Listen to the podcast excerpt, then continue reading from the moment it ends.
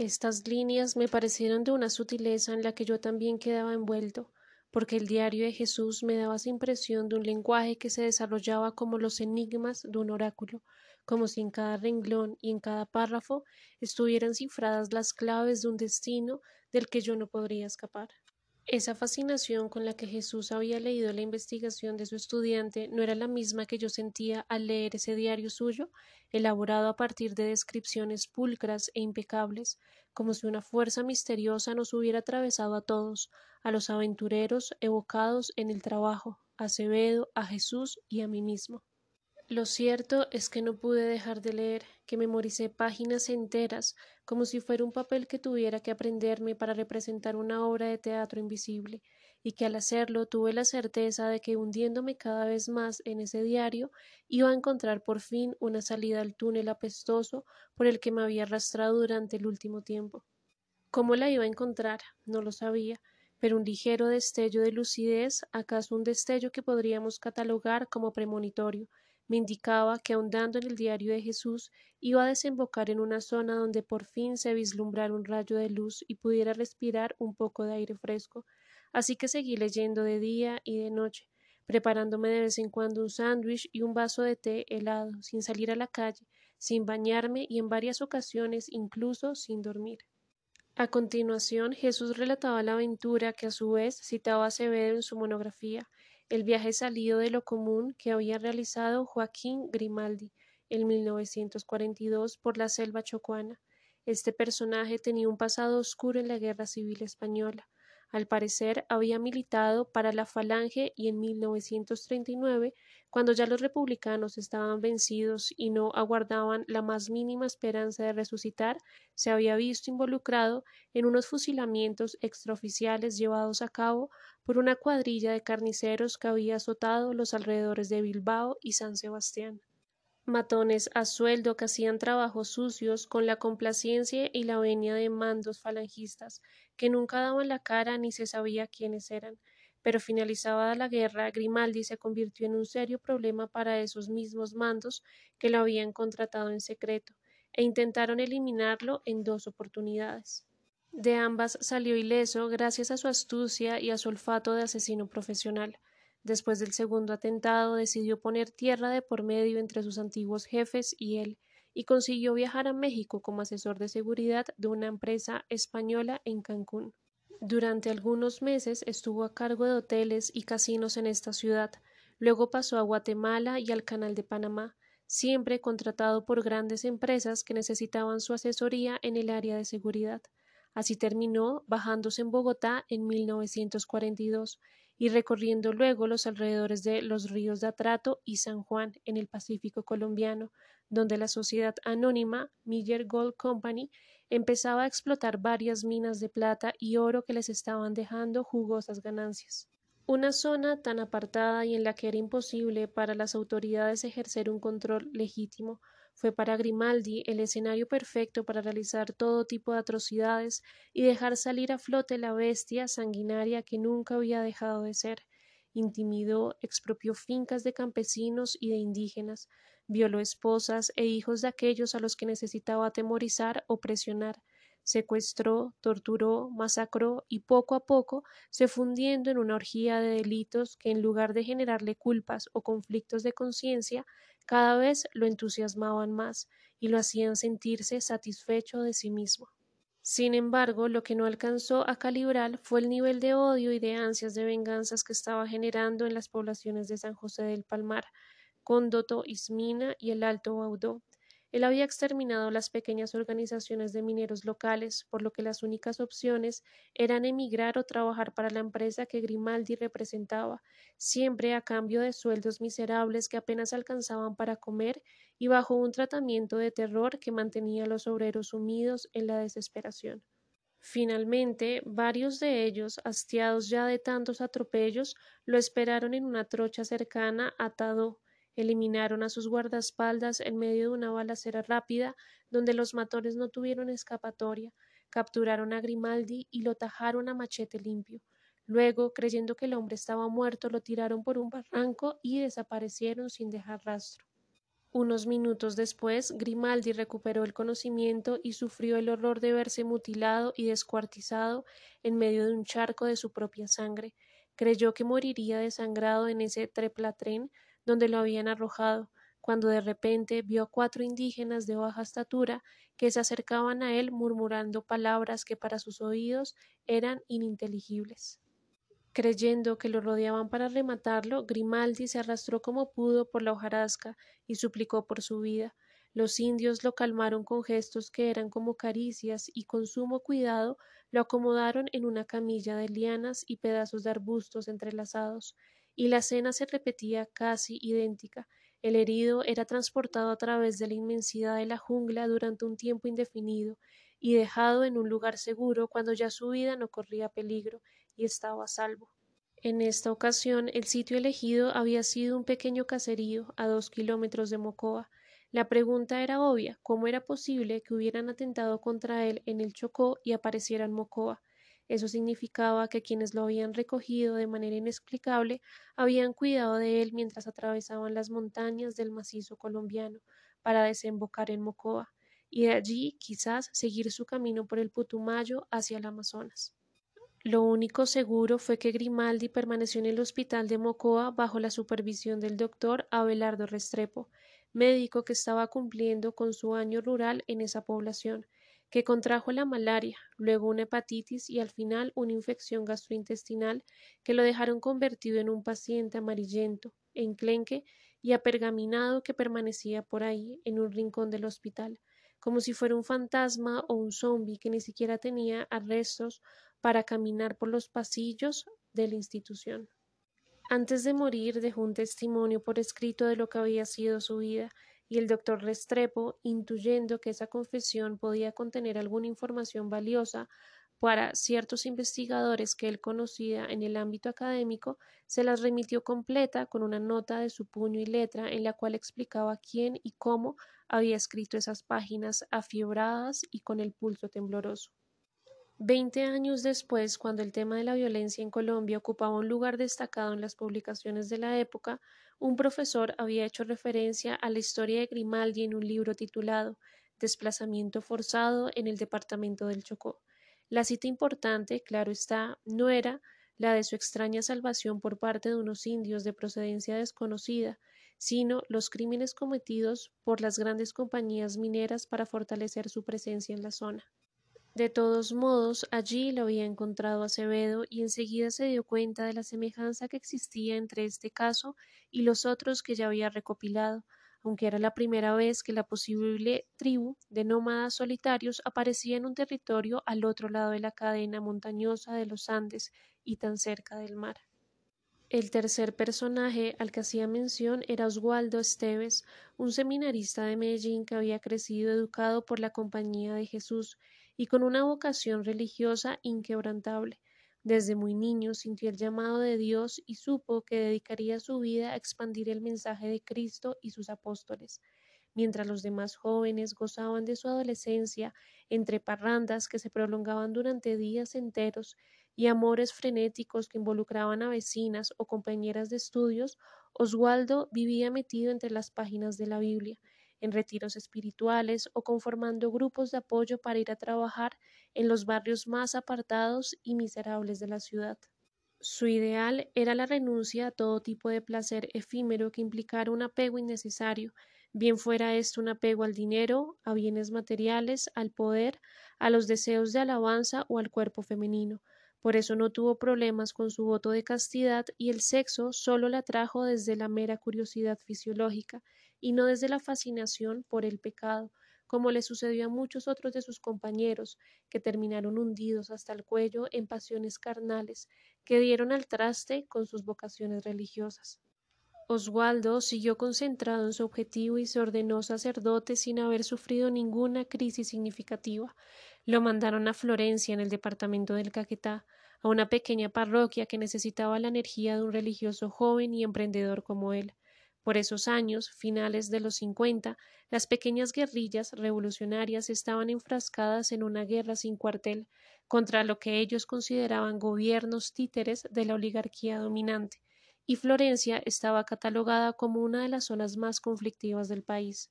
Sin embargo, Oswaldo no era el curista retrógrado que alertaba a sus fieles de los peligros del consumismo, ni que llamaba con furia desde el púlpito a combatir a los ateos a cualquier precio. Antes bien se dedicó a encontrar un punto medio entre su fe y las urgentes necesidades sociales de la gran mayoría de los campesinos y los trabajadores humildes que acudían en busca de su apoyo espiritual y muy pronto se transformó en un líder que comenzó a presionar a las autoridades por servicios públicos, por vías de acceso y por servicios médicos eficientes. No conforme con las tibias respuestas que recibía por parte de las autoridades locales, escribió entonces a Bogotá, al gobierno central, quejándose por la escasa inversión social y la falta de atención que tenían que soportar los habitantes de regiones apartadas y rurales como la suya heredero de un pensamiento de avanzada característica de sus maestros jesuitas, se propuso impulsar a su comunidad y transformarla en poco tiempo en un polo de desarrollo para Florencia. Los políticos del departamento, suspicaces, pacatos y corruptos, empezaron a mirar esas gestiones con desconfianza y a considerarlo más que una ayuda como una piedra en el zapato. La situación de Oswaldo se agravó cuando una noche, un estafeta de la guerrilla golpeó las puertas de la casa cural y le rogó con urgencia que por favor lo acompañara para darle la extrema unción a uno de sus compañeros que era muy creyente. El sacerdote no rehusó hacerlo, sabía que no podía negarse a prestarle un servicio semejante a un moribundo, se vistió en pocos minutos, metió en un maletín los implementos necesarios, la Biblia, un frasco con agua bendita y sus prendas religiosas, montó en el caballo que el mensajero traía para él y cabalgó por trochas y caminos de herradura durante varias horas hasta que, sudoroso, hambriento y sin dormir, arribó por fin al campamento donde lo esperaba el guerrillero agonizante. Lo recibió en confesión, le dio los santos óleos y lo ayudó a bien morir. Cuando estaba amaneciendo el enfermo entró en convulsiones y agarrado de la mano del sacerdote falleció entre estertores que poco a poco fueron bajando de intensidad hasta que se oyó un largo suspiro y todo su cuerpo quedó inmóvil. Sus compañeros lo enterraron allí mismo. Oswaldo dijo una oración en su nombre y pusieron una cruz de madera sobre su tumba.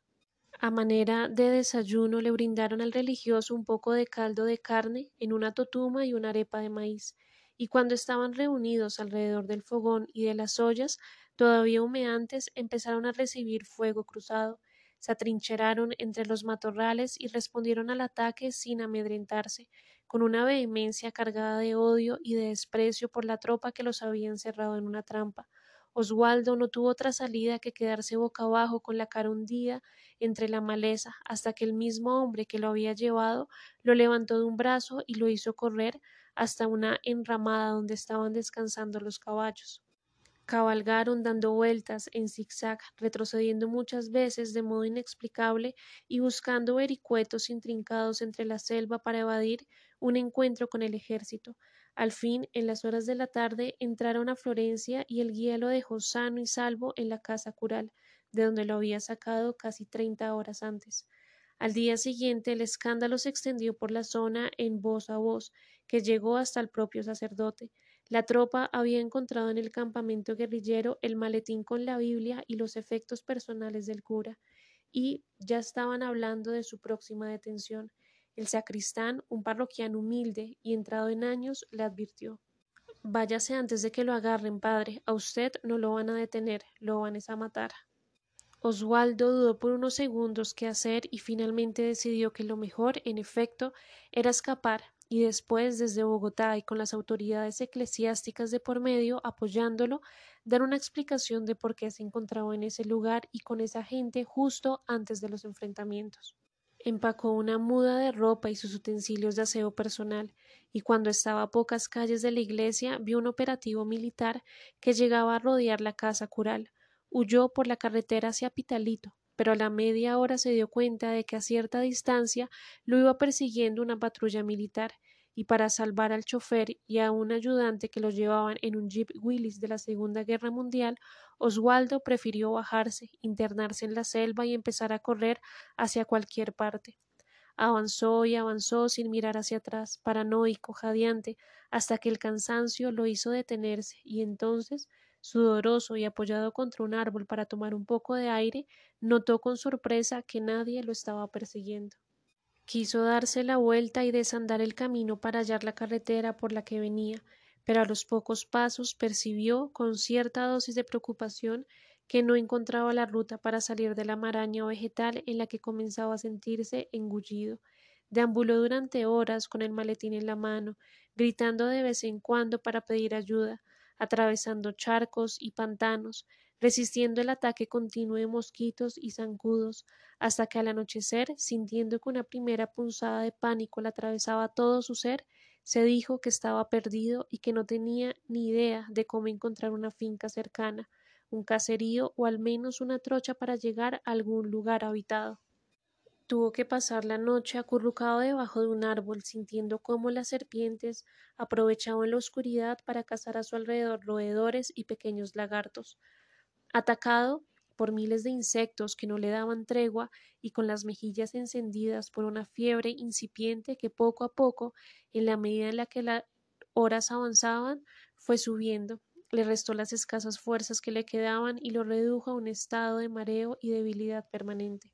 En las primeras horas de la mañana, cuando el sol venció el techo cerrado de la selva y unos rayos de sol alcanzaron a iluminar ese mundo exuberante y prehistórico, ya Oswaldo era un hombre tambaleante que trastabillaba por entre la hojarasca espesa, que veía las matas, las guacamayas y las gigantescas copas de los árboles deformadas por una fiebre de más de cuarenta grados. Al final de ese segundo día no pudo más, y hambriento y con los labios cuarteados por la sed, partió unas cuantas ramas, improvisó un cambuche y se metió en él, dispuesto a descansar las horas que fueran necesarias. Los insectos siguieron devorándolo a pedazos, chupándole la sangre incluso a través de la ropa, y al amanecer del tercer día no pudo levantarse y supo que iba a morir. Le pidió perdón a Dios por su falta de fe y por la poca convicción con la que había enfrentado su misión, y se dijo en voz alta que si ese era el castigo que merecía, estaba preparado para asumirlo con humildad y sin reclamos. Fue entonces cuando vio a los indios frente a él, y no supo si eran reales o si se trataba de una alucinación producida por las altas temperaturas que habían llevado a su cerebro hasta el delirio. Perdió el conocimiento y no supo cómo lo habían rescatado, ni quiénes exactamente, ni por dónde lo habían transportado, ni en qué consistían esos brebajes que debía ingerir todos los días, desde el camastro de lechos en el que se la pasaba acostado, durmiendo durante horas enteras. Los hechos reales, verificables, indicaban que ese grupo de indígenas pequeños, de cabello liso y corto, que hablaban una lengua desconocida y llevaban cerbatanas y dardos envenenados en pequeños cestos hechos a mano, dejó a Oswaldo a pocos kilómetros de San José del Guaviare, en un caserío que estaba en la orilla del río Guaviare, Agua Bonita, donde unos campesinos lo recibieron con afecto y respeto por su condición de sacerdote. Gracias a ellos recibió los últimos cuidados para mejorarse del todo, y con la ayuda de otra jesuita viajó a Villavicencio y de allí a Bogotá. Se puso a las órdenes de sus superiores, escribió su historia a manera de defensa y para apaciguar los ánimos de las autoridades de Florencia, que ya estaban empezando a tejer la leyenda negra de Esteves, el cura comunista que había decidido empuñar las armas y meterse a luchar al monte junto a guerrilleros y bandoleros, Oswaldo Esteves lo enviaron a Lucerna a estudiar un doctorado en teología y su larga confesión aparecería años más tarde en una revista católica patrocinada por una corriente radical brasileña de la teología de la liberación.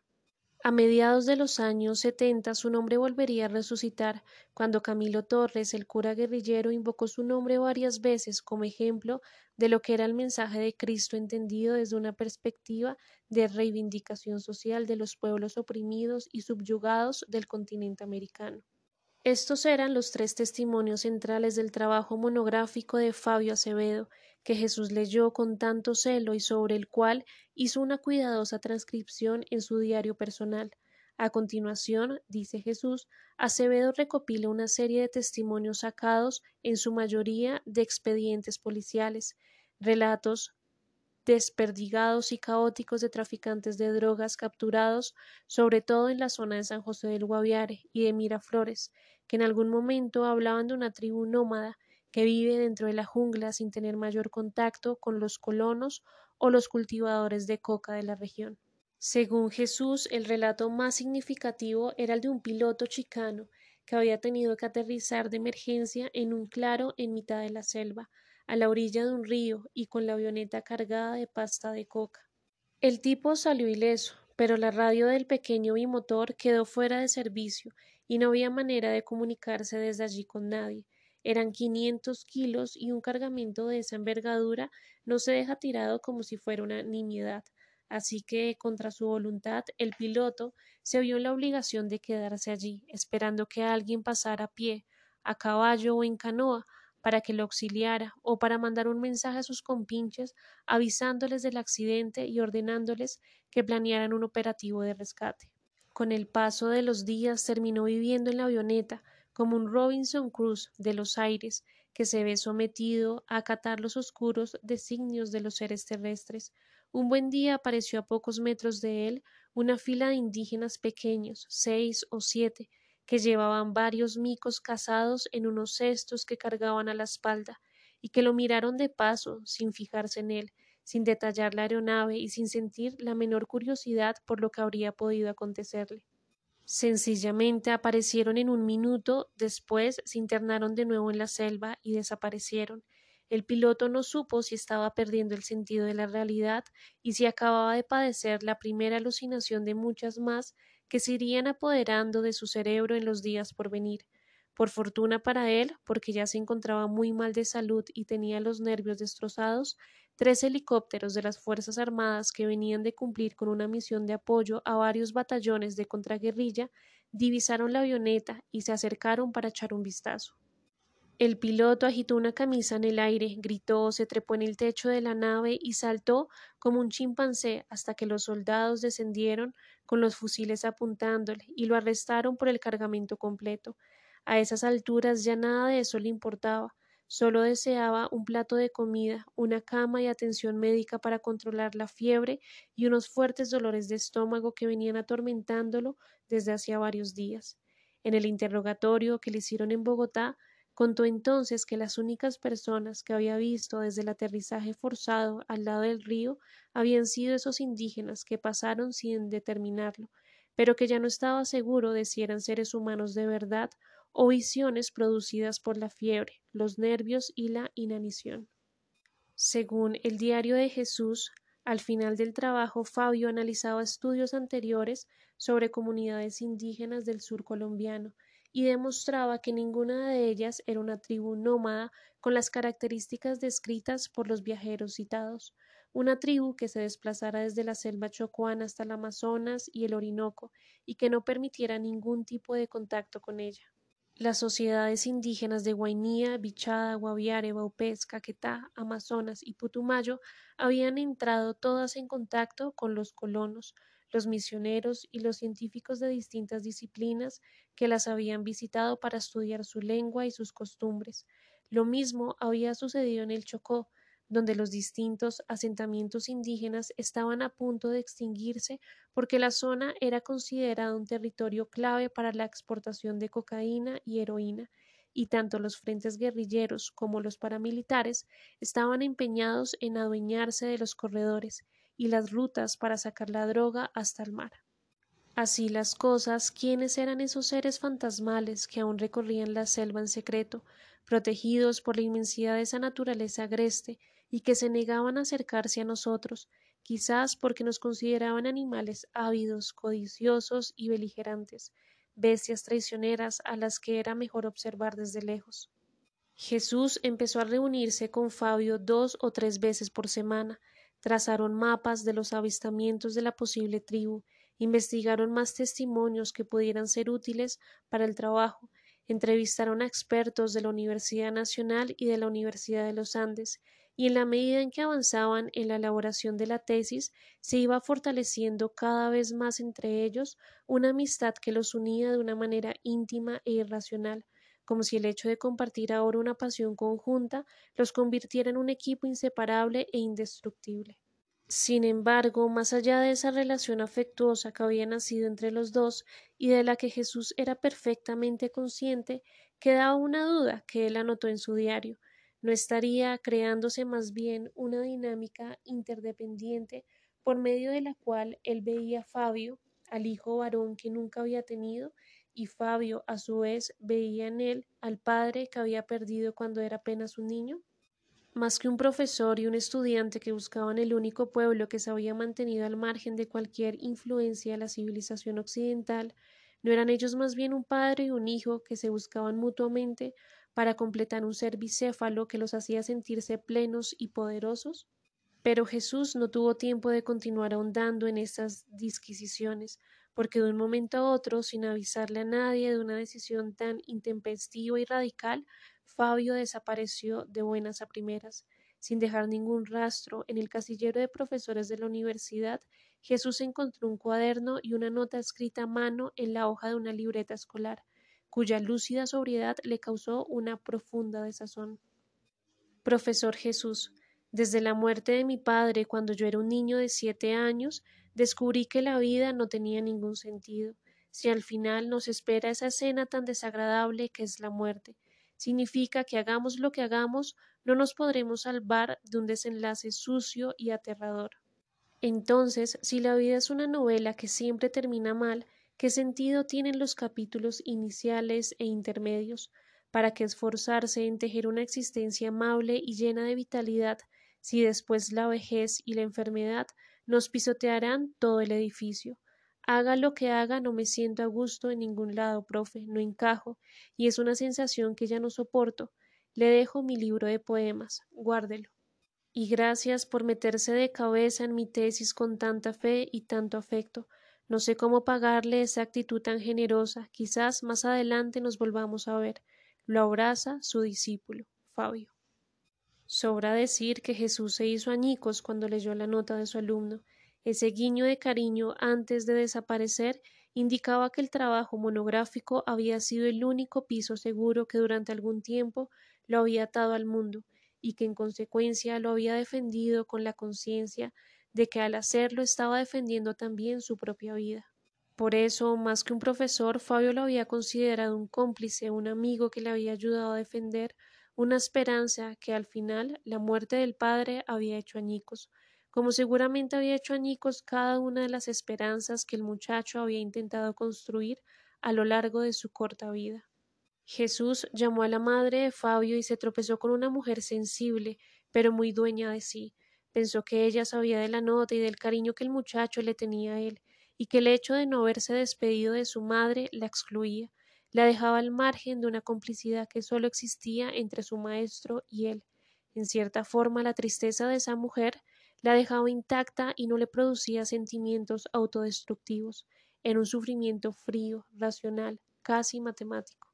Como lo había anunciado en la nota, Fabio dejó en efecto un libro de poemas entre el casillero de su profesor. Cuando Jesús tuvo fuerzas para abrirlo y leerlo, se sorprendió del tono literario de su alumno.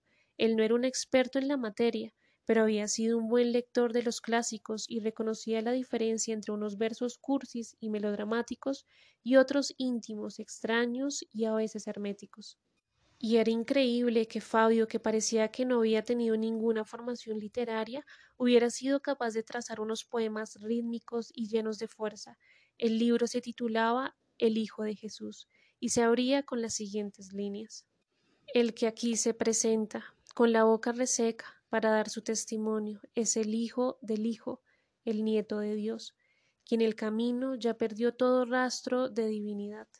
Fabio había escrito la obra en dos partes. En la primera hablaba de lo que significaba haber estado tan cerca del Verbo encarnado, ser el Hijo del Hijo de Dios, crecer al lado de un hombre que es también una divinidad que armó un mundo a punta de palabras. En un tono sagrado se refería a la caída del Padre, al odio que su mensaje había producido entre los demás, a su crucifixión, a esas misteriosas palabras que había dicho en la cruz. Padre, Padre, ¿por qué nos has abandonado? Y el nuevo hijo se preguntaba entonces en un verso Abuelo, abuelo, ¿por qué nos abandonaste a mi padre y a mí? Y a su muerte inevitable en manos de sus enemigos. La segunda parte del libro, siguiendo la tradición de los poetas malditos del siglo XIX y de ciertos músicos de los años setenta como Jim Morrison, expresaba la soledad de quien se sabe ajeno de todo contacto con la divinidad, apartado del Hijo, que es el Padre, y del Padre, que es el Abuelo. Vagando por un mundo desacralizado y sin sentido, soy un antiguo Dios que se ha quedado a la deriva. Durante días y semanas interminables, Jesús leyó y releyó los poemas de Fabio, intuyendo en el fondo de ellos una complejidad que no alcanzaba a descifrar del todo. No comió, nos afeitó, faltó al trabajo en varias ocasiones, bajó de peso, dejó de dormir y se pasaba las noches en vela recitando versos de memoria, y al final llegó incluso a no bañarse y a no cepillarse los dientes, lo cual creaba alrededor de su figura un aspecto de indigente que daba pena. Sus compañeros de trabajo intentaron rescatarlo del agujero en el que había caído, pero él siguió en las mismas, hundiéndose poco a poco en una culpa cuyo peso le doblaba las rodillas y lo aplastaba contra la tierra sin darle tregua alguna. Una tarde Cristina, que ya estaba ingresando en la adolescencia, lo encontró sentado en una butaca de la cocina, contemplando el suelo con la mirada perdida. Parecía uno de esos mendigos que de tanto estar consigo mismos olvidaban incluso pedir limosna y se quedan por ahí, en un rincón, suspendidos en la nada. ¿Qué diablos te está pasando, papá? le dijo ella poniéndose una mano en la espalda. ¿Eh? Jesús levantó la cabeza como si acabara de despertarse de un largo y pesado sueño. No puedes seguir culpándote de esa manera. Él suspiró y se frotó los párpados. Ella continuó Tú no tienes responsabilidad en esto. La desaparición de tu estudiante es algo relacionado con él y con su familia, no contigo. Es tan joven y tan talentoso. Le falta tanto por vivir. Fue su decisión, papá, no la tuya. Es una injusticia lo que está pasando. Cristina se arrodilló frente a él y le puso las manos sobre las piernas. No puedes permitir que un hecho así te acabe la vida, papá. Más adelante él regresará y arreglará sus asuntos, tanto los académicos como los personales. La gente necesita tiempo para pensar, eso es todo. Hablas como si supieras mucho de la vida, como si tuvieras una gran experiencia. Tu alumno tiene miles de problemas. Si necesita distancia para solucionarlos, es justo que los demás le den esa distancia, que no lo juzguen, que lo dejen maniobrar. Lo dices como si hubiera sido bueno lo que pasó. Nunca lo sabremos, por lo que tú me has contado de él, parece un joven de esos que jamás podrá llevar una vida normal. No nos digamos mentiras, papá. Si se quedaba aquí entre los demás intentando aparentar que es una persona normal, quizás termine realmente mal, drogadicto, en clínicas de desintoxicación, con psiquiatras, llevando una vida miserable en las calles, entrando y saliendo de distintas cárceles. Tal vez él vio todo eso y decidió irse antes, tal vez vio el sufrimiento que iba a causar y prefirió evitarles a sus amigos, a sus maestros y a su familia y a sí mismo tanto dolor. No es fácil verlo de ese modo, lo que sí es claro es que no es sano lo que tú estás haciendo, no puedes destruir tu vida de esa manera.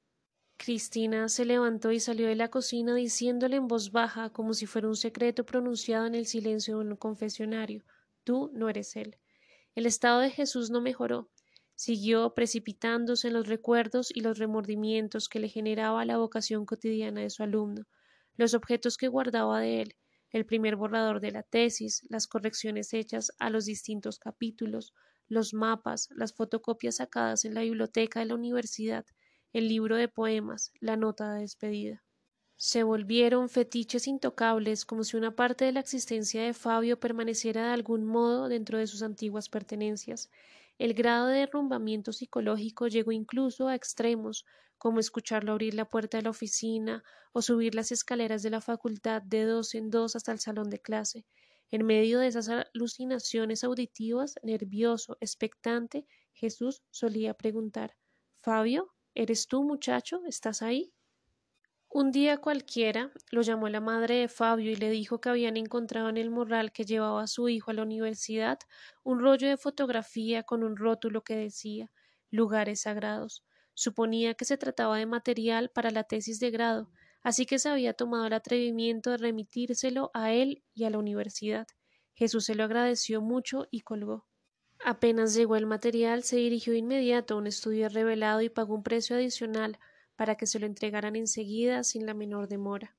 Cuando tuvo las fotos en las manos, se dio cuenta de que se trataba de un registro de los lugares preferidos de su discípulo para estar solo y meditar iglesias, parques de barrio, cafeterías, con escasa clientela, cementerios y callejones con poco tránsito de vehículos y personas. Recordó las palabras del libro.